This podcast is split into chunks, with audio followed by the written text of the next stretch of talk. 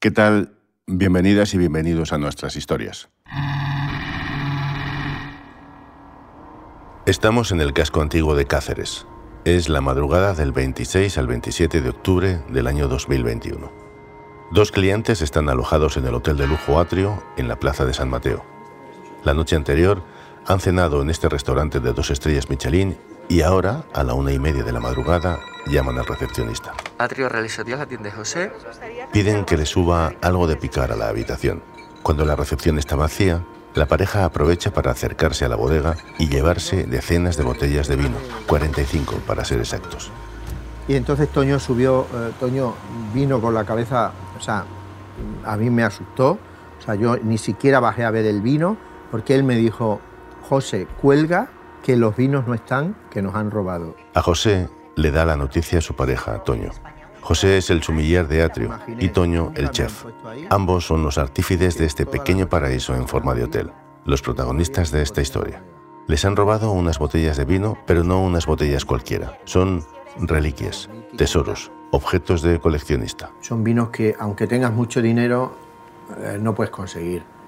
Mm, para nosotros han sido años de trabajo, de esfuerzo, de convencer a la gente que te lo venda, de que mm, de tenerlos aquí, de no venderlos. De... Entre ellas está la célebre Chateau d'Yquem de 1806. La botella tiene un precio estimado de 350.000 euros. El suceso da la vuelta al mundo. En el sector vinícola es el robo del siglo. Llega el desconcierto, el no saber qué hacer. José y Toño se quedan paralizados. Ha sido un golpe perfecto. Durante un mes y pico estuvimos mm, con una tristeza profunda.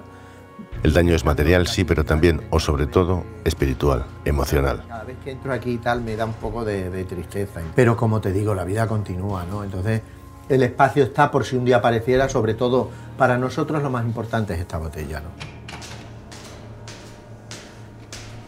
Bajar a la bodega de Atrio tiene algo mágico. Toda la bodega circular. Eh, tenemos en, la tercera, en los terceros estantes, en la zona iluminada, tenemos algunos de nuestros vinos favoritos. Muchos de ellos son eh, los de los, la mayoría franceses y de los más importantes del mundo. Es como entrar en una especie de Santa Santorum, el lugar sagrado en donde la temperatura baja, igual que en las iglesias.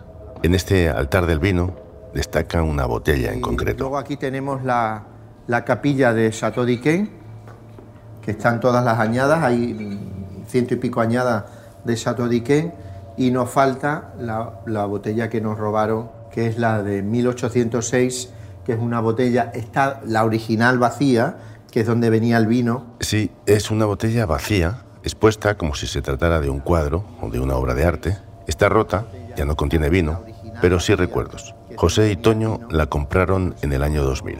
Hay una historia preciosa, el vino se, nos, se quiebra, en- en- lo compramos en diciembre del 2000 y en enero del 2001 vamos a poner a, a Inglaterra, lo, trae, lo traemos en el avión. En cuanto es suya, Toño y José custodian la botella, la cuidan, la protegen. Entonces al meter eh, esta, que era la última, eh, se queda un poquito enganchada y no cerraba la tapa. Entonces al, al ponerle, la- a intentar ponerle la tapa, o sea, no, no, no, no, no, asienta bien. Entonces al tirar de la, de la botella se quiebra, Pero la botella es frágil y se rompe. que le habíamos puesto para proteger las etiquetas a todas las botellas antiguas un film de estos que de cocina transparente que tapaba toda la botella, luego el, el- el vino no se pierde. ¿no? Como quien lleva un pez que boquea, sin oxígeno, José y Toño viajaron hasta Burdeos, la ciudad del vino y las mansiones, para salvar el contenido de esa botella Entonces lo mítica. abrimos, eh, viajamos rápidamente, lo abrimos en las condiciones que ellos nos dijeron, nos dijeron lo, lo abrieron, vieron que era original, nos Allí traspasan el contenido a una nueva botella y vuelven a Cáceres con las dos, la original y agrietada de 1806 y su reemplazo, un recipiente único y codiciado. Ese percance ocurrió en 2001. Veinte años después, sufren el robo. Una desaparición que ha dejado una cicatriz en su bodega y también en su día a día. Ahí sigue el hueco y es La visible. historia de esa botella nos pertenece. Y es una historia bonita. Yo no la hubiera vendido por nada. Esta es la historia de un robo de película, claro, pero también la historia de un restaurante y un hotel, de un paréntesis de cielo en la tierra. Y sobre todo, es una historia de amor, la de José y la de Toño. Un amor que se extiende hacia la vida, la buena vida, el hedonismo y también hacia una ciudad, hacia un hogar. En concreto, Cáceres está olvidada, no llega a nada, no se invierte, todo el mundo se va. Fuera del radar. Historias más allá de la noticia. En este episodio, la tentación líquida. En la plaza de San Mateo de Cáceres se levanta el edificio del Hotel Latrio. Lo diseñó el arquitecto Emilio Tuñón y es un inmueble de vanguardia que, sin embargo, no desentona en el casco antiguo. Entre semana, el silencio se adueña de la zona, solo se ve algún turista despedigado y un discreto trajín de furgonetas de reparto para la hostelería de la zona. Se escuchan las cigüeñas. No lejos de allí, en el Instituto El Procense de Cáceres, empieza esta historia y la sigue contando Cristina Núñez. Todo comienza cuando dos adolescentes se gustan, se atraen, se enamoran. Toño y yo éramos, éramos compañeros del, instituto del Brocense, ¿no?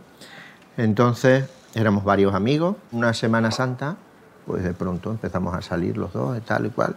Salimos por ahí, tuvimos una relación y empezamos a salir. José Polo está sentado en un sofá con un café que ha pedido que le sirvan con espuma vaqueros, jersey y camisa clásica y sus eternas zapatillas de deporte. Mientras Toño, ya con la chaquetilla blanca, entra y sale de la cocina, supervisa, negocia con un proveedor. Cuesta que se siente, pero cuando lo hace, se explaya. En mitad de esta mañana de martes, volvemos a los años 70, a los anuncios del coñac soberano y de Colacao, a las canciones de Bosé, Camilo VI o Pablo Abraira. Fue entonces cuando José y Toño empezaron a descubrir juntos el goce de la vida. Comenzaron a viajar. Toño, que ya trabajaba, podía permitirse. un mundo, ¿no? Toño trabajaba con su padre que tenía pastelerías y tenía un, bar, tenía dinero, tal, tal. José Polo recuerda que con cada salida el mundo se hacía más grande.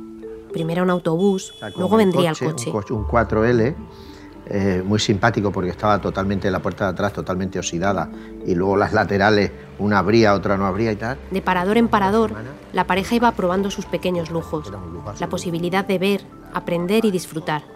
Sevilla, Córdoba, Granada, Marbella. Claro, los paradores en esa época, pues piensa que costaban 1.700 pesetas, pero solamente había eh, extranjeros.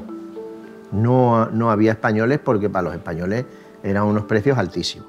Y también Torremolinos, una ciudad que despuntaba en libertades en un momento en el que vivir la homosexualidad de forma abierta no era común. Bueno, pues eh, intentamos preguntar a ver dónde había algún sitio de ambiente gay y claro, pues no sabíamos cómo hacerlo, sin teléfono, sin redes sociales. no hacía ni una década que Franco había muerto. No era habitual que dos hombres, una pareja, vivieran juntos y menos en una pequeña ciudad de provincias. Parejas que viviendo en la misma casa o tal, no conozco ninguna que, viviera antes de nosotros, pero era alguien que no, que se vino a casa o que venía que iba, pero comprado un apartamento los dos um, a media, a nombre de los dos y todo esto. Son dos jóvenes que empezaban a vivir. Porque él era de una escuela mariana de esta, él siempre dice un poco cercana al Opus Dei, y yo en ese momento estaba en las juventudes comunistas. O sea, éramos por los opuestos absolutamente. Enamorados, diferentes, negociando. hablar de, la existencia de Dios o temas así, para no tener problemas y, no discutir. ¿no? Pese a las diferencias, uno creyente, otro ateo, lo que tenían claro es que querían estar juntos. En la Costa del Sol, en Torremolinos, Toño y José no dejaban de sorprenderse. A mí me llamaba la atención. Todos los hombres llevaban relojes de oro, que se llevaba muchísimo entonces los relojes de oro las copas te daban una servilleta y la cogías con una servilleta. Y si alguien te pisaba, te pedía perdón. Locales diferentes, otra atmósfera que diluía el oscurantismo que dominaba el mundo gay en el inicio de la transición. Toda la España gay de ese momento y todo ese mundo era negro y oscuro. En Madrid había una discoteca. Torremolino se convirtió en una especie de refugio para ellos. Allí podían paladear la libertad a pues cucharadas y conocer a gente. Claro, éramos unos niños. Entonces me imagino que llamaríamos mucho la atención, ¿no? A los gays más mayores y tal. Y entonces pues nos empezaron a, a invitar y nos invitaban pues a París, a Londres, tal. Comenzaron entonces, los viajes al extranjero, a Francia y a Inglaterra. Todo el día, eh, si estabas en París viendo el Louvre, la Torre Eiffel, no sé qué, no sé cuándo. Luego por la noche te llevaban, nos llevaban a un restaurantito. En esas escapadas descubrieron el placer por la comida. mágico. Lo que pasaba alrededor de una mesa era algo que nos atraía. ¿Por qué? Porque ten en cuenta que nosotros lo relacionábamos con vacaciones, con amigos, con cariño, con felicidad, con hedonismo. Y entre platos y maletas ocurrió lo inevitable. De pronto todo lo que pasaba nos fue enamorando. José y Toño no se han separado ni para hacer la mili, que pasaron juntos en Cáceres. Convierten la pastelería del padre de Toño en un primer laboratorio para hacer vanguardia, quizás sin saberlo. Le fuimos cambiando un poco todo el tema de, los pasteles. Eh, llegaron los kiwis a España yo recuerdo que cortaba así finito, finito, que hacía como entre 15 y 20 rodajitas de un kiwi para ponerlo en un, en un pastel con, pasta brisa y la gente nos decía, oye, ¿y por qué eh, hacéis eh, pasteles de tomate verde? Claro, porque la gente no conocía el kiwi y veía... Son mediados de los 80 y empieza el sueño. Yo empezaba a decirle a Toño, Toño, a mí me gustaría poner un restaurante con 10 mesitas. El ingreso de España en la Comunidad Europea. Junio de 1985. Una foto. El presidente del gobierno, Felipe González, y el ministro de Exteriores, Fernando Morán, firman el Tratado de Adhesión a la Comunidad Económica Europea. Se abría una puerta a la modernidad. En esa España, ya europea, Toño y José comenzaron a hacer planes de futuro. Y lo primero fue encontrar un espacio. Un día vemos que en la Avenida España, en la Plaza de los Maestros, se alquila un local era un 30 de enero del año 86, el año en que entrábamos en el mercado común. Cobraban 60.000 pesetas. La pareja removió Roma con Santiago para encontrar financiación. Gracias a unos fondos europeos pudieron permitirse el alquiler y el 25 de diciembre de 1986 empieza oficialmente la historia de Atrio. Ofrecen el primer servicio. lloró todo el mundo. Yo dije, yo mañana no abro, yo no, yo, yo mañana no abro no abro, no tengo narices a abrir. la casa por el tejado, así empezó Atrio, a ciegas. Y ahora empiezan a salir los platos, claro, un desastre. Daron hora y, subían las chicas. Eh, José, teníamos salmón, lubina y merluza. Y ahora me decían, ¿cuál es la merluza y cuál es la lubina? Y digo, yo no sé. José se puso a los mandos, con el apoyo de Juan, el jefe de cocina andaluz que contrataron para poner en marcha el negocio.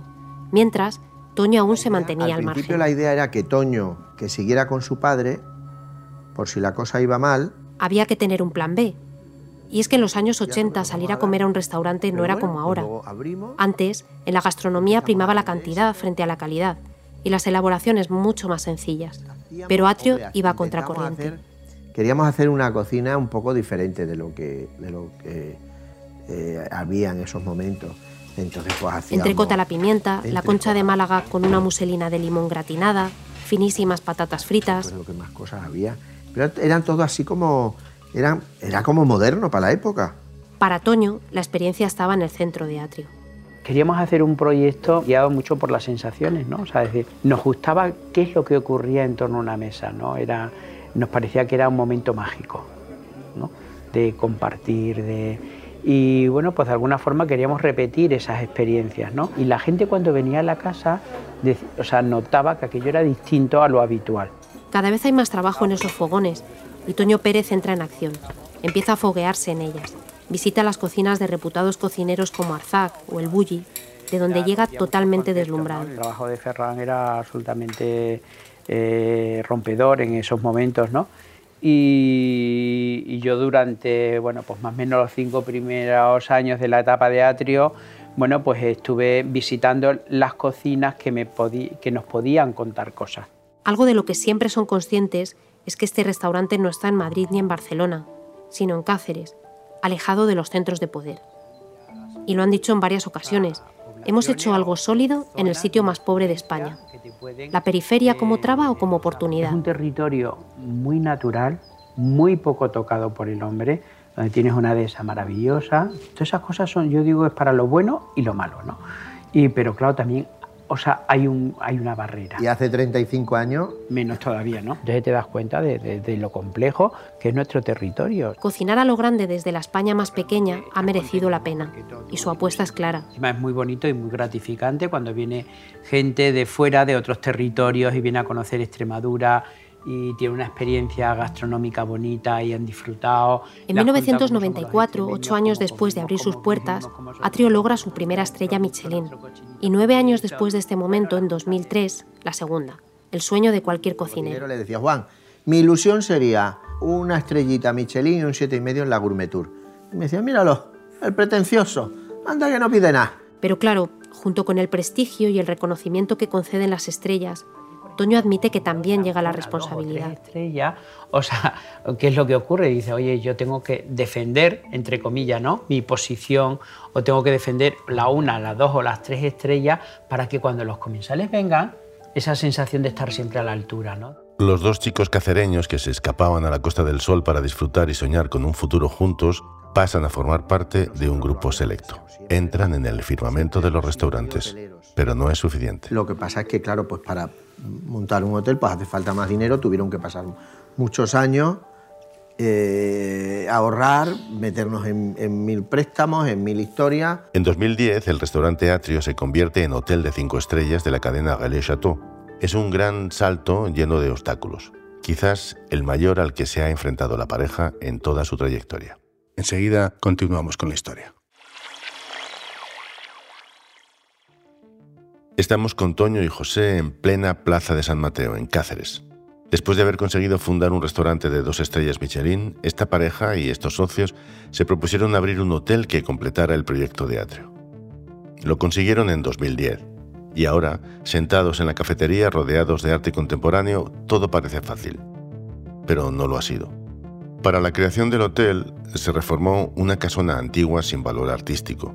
El primer proyecto arquitectónico, muy rompedor, disgustó a parte de la ciudadanía cacereña y fue rechazado por el órgano de protección urbanística. El segundo diseño, el actual más sobrio, sí pasó la criba, pero Toño y José sufrieron una especie de condena dentro de su propia ciudad. Se les acusaba de jugar con ventaja y de tener privilegios. Sigue contando la historia Cristina Núñez que la vanguardia arquitectónica se hiciera un hueco en la parte antigua de Cáceres no fue bien visto por todos. No supimos explicarlo bien, ¿no? Cuando la nueva arquitectura mezclada con esas piedras eh, centenarias parecía una combinación de riesgo. Que la gente pensaba que aquí había un palacio y que nosotros, por ser los dueños de Atrio, nos dejaban tirar un palacio para hacer un hotel. Entonces, no era verdad, esto eran casas de criados, nada estaba protegido las dificultades para convencer a los vecinos y a la comisión fueron largas. Llegaron a abandonar, pero pues, momentáneamente. Mm, uno de nuestros arquitectos también tuvo problemas personales, en fin, nos deshinchamos y dijimos, lo dejamos. Aquí terminaría esta historia si no hubiera habido un plan B, un nuevo proyecto, pero le hubo, por eso estamos aquí. La pareja recuerda que estando en el Bulli recibe la llamada de Emilio Tuñón, el arquitecto encargado del edificio. Oye, ¿queréis seguir con el proyecto? Digo, pues mira Emilio, no lo sé. Dice, mira, es que hemos pensado otra idea más, mm, menos agresiva, menos mm, que la gente lo vea eh, más normal. Hicieron un viaje expresa a Madrid, a ver planos, valorar las opciones. Lo vimos, nos pareció, bueno, me gustaba mucho más el anterior, pero dije, si es esto lo que se puede hacer, se habían quitado metros, se habían quitado habitaciones. Mm, entonces en ese momento Emilio Tuñón eh, vino a Cáceres en noviembre, eh, pidió disculpas públicas, explicó el proyecto, todo el mundo fenomenal y ya nos dijeron que ellas lo podíamos hacer directamente. Esta historia empezaba hablando de un trauma, el robo de 45 valiosas botellas de la bodega de Atrio. Pero para Toño y José ha sido esto, las dificultades para edificar su hotel, lo que más les ha marcado, más que el robo. Personalmente fue tremendo. Toño, vamos, es que no salía ni a la calle, vamos. Toño era porque todo el mundo además uh, y yo salía a tomar una copa y todo el mundo, uh, entonces, eh, a, nivel personal fue, fue tremendo. Estuvimos 10 años tomando. Contra viento y marea, el hotel de cinco estrellas sale adelante, pero no gratis. Había un dolor continuo ahí, que ya te digo que, que, suplíamos pues con, con Prozac, con lesatines, con. Vivíamos absolutamente mm, drogados. Yo llegó un momento en que no sabía si nosotros seríamos capaces de, de, de poder pagar esto. Además, que Atrio pudiera abrir sus puertas en noviembre de 2010 tampoco hizo que de manera mágica desaparecieran todos los problemas. Incluso yo hablé con la Junta de Extremadura porque yo le decía, yo no sé si voy a ser capaz de, de poder pagar la inversión que hemos hecho aquí, ¿no? Pero lo consiguieron. Y así, esta historia es también un relato del goce, de disfrute de la vida y de optimismo. Es lo que dicen Toño y José que llevan haciendo 30 años. El lujo, un lujo que cuesta dinero, es más que dinero. En Atrio eh, la proporción es 1-1. ¿Qué quiere decir 1-1? Hay un comensal por trabajador. Eso conlleva una, unos gastos y unos... A veces será más porque las máquinas nos llegarán y estarán en los restaurantes y estarán en los hoteles y cada vez los sitios de lujo seguirán contando con el ser humano como parte importante, pues no tiene nada que ver. Nada parece mecánico en Atrio, un espacio que ha ido sobreponiéndose a las dificultades, a un robo que paradójicamente les hizo estar en boca de todos y ahora quieren olvidar. La difusión mundial ha sido impresionante. El, el Telegraph de Londres sacó 16 páginas, mandó un periodista y un fotógrafo, vinieron a Cáceres hacer una entrevista y un seguimiento. Salió en el Durante Washington unos días, en- de Atrio, de ese proyecto Salió creado a base de tesón en Cáceres, se habló en todo el mundo. ¿Y qué pasó en realidad sigue siendo un misterio? Tras las primeras pesquisas policiales, nada más se sabe. Yo ojalá, pero vamos, yo no creo que vaya a haber novedades, porque fue demasiado limpio hasta que nos dimos cuenta. El caso no está cerrado, aunque se ha llegado a un acuerdo con la compañía de seguros y han sido indemnizados, una cantidad que les servirá para blindar la bodega y reponer botellas. Han pasado más de tres décadas desde aquel primer viaje y lo han vivido como un suspiro. To- Todo esto pasa, ¿no? Dice, oye, pues pa- parece que era ayer cuando estamos empezando. A Toño y a José les quedan pilas, pero ya atisban el pues, relevo. Pasa el tiempo y ya somos sesentones, o sea, entonces te empiezas a cuestionar, oye, ¿qué, mañana qué, no? O sea, ¿qué, pasa, no? ¿Hacia dónde vamos? Estamos ahí con un proyecto de pensando en una fundación, pensando en, cómo quedar las cosas lo mejor colocadas pues para que todo tenga una continuidad. Son muchos años tirando del carro, buscando la innovación, siendo un tándem. José, el atrevido. Así le ve Toño. José siempre ha sido muy atrevido, siempre, ¿eh? O sea, pues con el tema de la bodega. O sea, yo Claro, he yo sido con- quizá conceptualmente más conservador. Y Toño, la parte más visible de Atrio, pero también la más comedida. Un tímido que se ha ido reconvirtiendo con los años. Toño era una persona absolutamente introvertida que difícilmente hablaba con alguien o bailaba en una discoteca o, o sea, era absolutamente encerrado en sí mismo. Pese al ajetreo del día a día, saben apreciar los paréntesis y valorar todo lo conseguido, admirar el fruto de tanto esfuerzo. Y, y hay esos momentos, o sea, que estás tú y el edificio, ¿no? Entonces, y miras, ¿no? O sea, y son esas percepciones que dices, joder, qué bonito es, ¿no? Más que un trabajo, más que un oficio. Esto no es un trabajo, es una forma de vida. No es un negocio, es una forma de vida. Gracias a Toño y a José, gracias Cristina por contar la historia. En la bodega de Atrio, Toño y José continúan guardando el hueco dejado por la botella Chateau d'Yquem de 1806, por si algún día la devuelven a su casa. Esta ha sido otra de las historias de Fuera del Radar, un podcast de periodismo narrativo que se mueve más allá de la noticia. Soy José Ángel Esteban.